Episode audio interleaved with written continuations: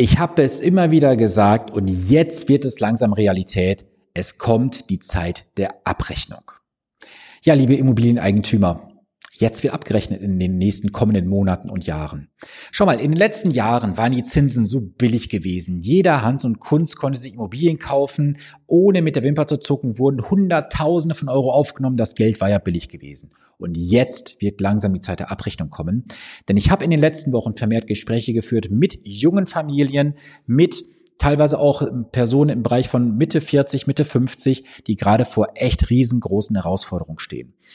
Schau mal, wie ich bereits sagte, in den letzten Jahren waren die Zinsen sehr billig gewesen. Du konntest damals Immobilienfinanzierung für 0,x, 1,x, 2,x Prozent machen. Da wurde natürlich auch entsprechendes Volumen aufgenommen. Die Preise sind nach oben gegangen, weil der Markt entsprechend die Preise nach oben geschoben hatte. Und jetzt ist es ganz gefährlich. Denn jetzt sind die Zinsen gestiegen. Aktuell bezahlst du für die Immobilienfinanzierung teilweise dreieinhalb, vier oder sogar über vier Prozent. Und die Kalkulation damals war bei vielen so, ach, das kann ja gar nicht so schlimm sein. Wir rechnen mal mit 0,5 Prozent mehr.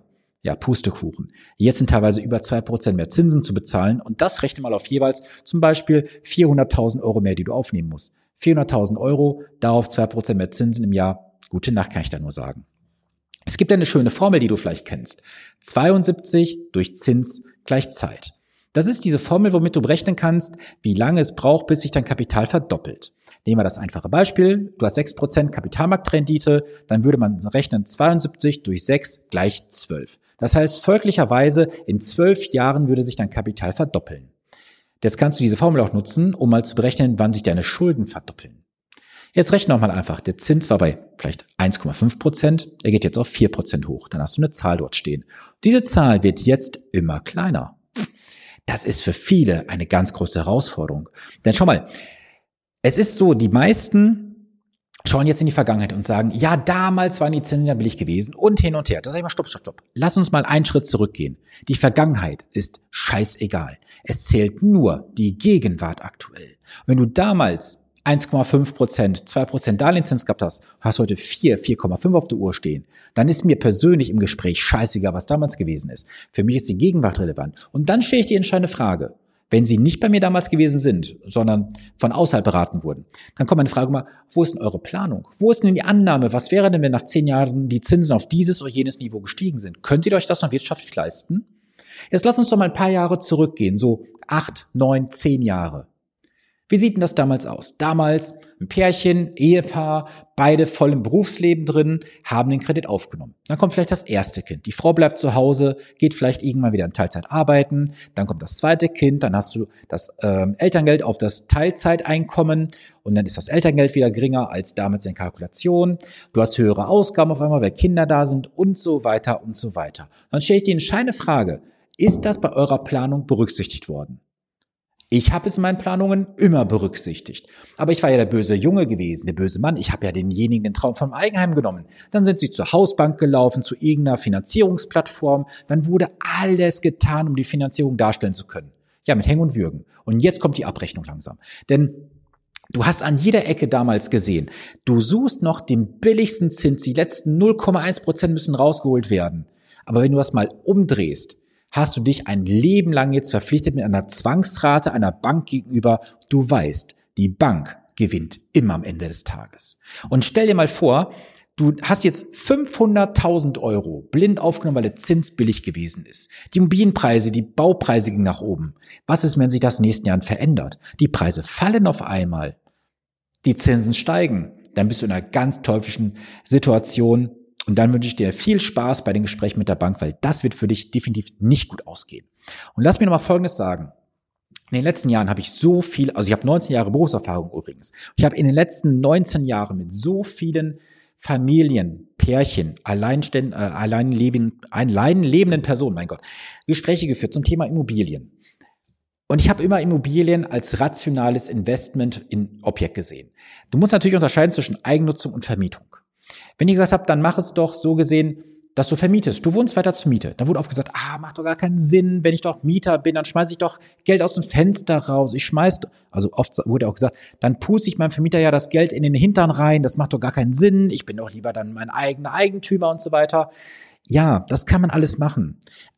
Aber am Ende des Tages ist auch ganz rational betrachtet so. Mit einer Miete bist du frei und flexibel. Wenn dir irgendwas nicht mehr gefällt, du bist vielleicht in einer persönlichen Veränderung, oder sagst, du möchtest dich beruflich, privat verändern, schreibst du eine Kündigung und bist in drei Monaten frei.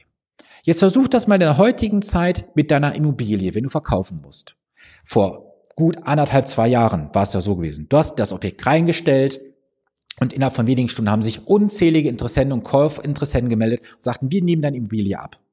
Heute ist es ganz anders. Heute, also damals hast du die Situation so gehabt, dass du reingestellt hast und hattest auf ein Inserat zehn Bewerber. Heute stellst du zehn Objekte rein und hast vielleicht einen Bewerber. Das heißt, der Markt hat sich komplett gedreht. Und jetzt ist es für viele bittere Realität geworden, dass sie damals eine sehr, sehr falsche und trügerische Entscheidung getroffen haben in Bezug auf die eigene Immobilie. Jetzt muss man natürlich auch hier fairerweise differenzieren zwischen Eigennutzung und Vermietung und Verpachtung. Also wenn du es vermietet hast. Bei Vermietungen sieht es ein bisschen anders aus. Da hast du noch einen kleinen steuerlichen Vorteil. Oder was heißt einen kleinen? Sogar einen großen steuerlichen Vorteil. Du kannst die AFA nutzen. Du kannst die Zinsen abschreiben. Du kannst auch viele andere Sachen nutzen, die du als Eigennutzer nicht mit nutzen kannst. Das heißt also, du musst auf das, was du als Eigennutzer faktisch an die Bank bezahlst, für Renovierung und Instandhaltung zurücklegst, musst du nochmal diesen wirtschaftlichen Nachteil, weil du es nicht vermietest, oben drauf rechnen. Und dann kommst du auf Summen, das sage ich dir, da wird dir schlecht bei, wenn du das mal wirklich tatsächlich ausrechnest. Und das allermeiste Geld der Deutschen steckt in welchem Bereich? Richtig, in der Immobilie. Und ich bin davon vollkommen überzeugt, dass in den nächsten Jahren für viele das böse Erwachen kommen wird. Sie werden die Immobilie nicht mehr weiter finanzieren können aus wirtschaftlichen Gründen. Denn schau mal, wie stark ist dein Einkommen in den letzten Jahren gestiegen? Wie stark sind die Lebenshaltungskosten in den letzten Jahren gestiegen? Insbesondere in den letzten anderthalb, zwei Jahren. Was ist mit den Zinsen, wie gerade eingangs erwähnt? Die sind auch massiv gestiegen. Und ich bin felsenfest davon überzeugt, dass in den nächsten Jahren viele Immobilien zwangshaft verkauft werden müssen, weil viele sich einfach wirtschaftlich komplett übernommen haben. Ich möchte jetzt hier niemandem zu nahe treten, aber ich muss ganz ehrlich sagen, wer seine Hausaufgaben zu Beginn nicht gemacht hat, nur weil er dann in dieser Illusionsblase drin gewesen ist, oh, ich bin Eigentümer, ich habe eine eigene Immobilie, ich bin mit anderen, ich kann mithalten, der bekommt jetzt demnächst die faire Quittung dafür. Ich weiß, das Video ist heute harter Tobak und harter Real Talk. Aber das, was ich dir heute hier sage, habe ich vor Jahren prophezeit. Mich haben viele ausgelacht in den letzten Jahren und sagten, ach Sven, du spinnst doch, du und deine Zahlen, deine Scheißberechnung, das stimmt doch alles nicht. Und jetzt wird das alles Realität.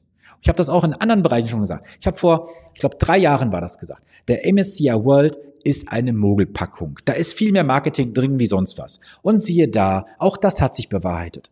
Also ich kann dir nur sagen, folge nicht immer den, den Mainstream-Medien, glaub nicht immer das, was dir dein Gegenüber sagen möchte, insbesondere wenn er dir das verkaufen möchte, sondern such dir immer jemanden, den du neutral fragen kannst.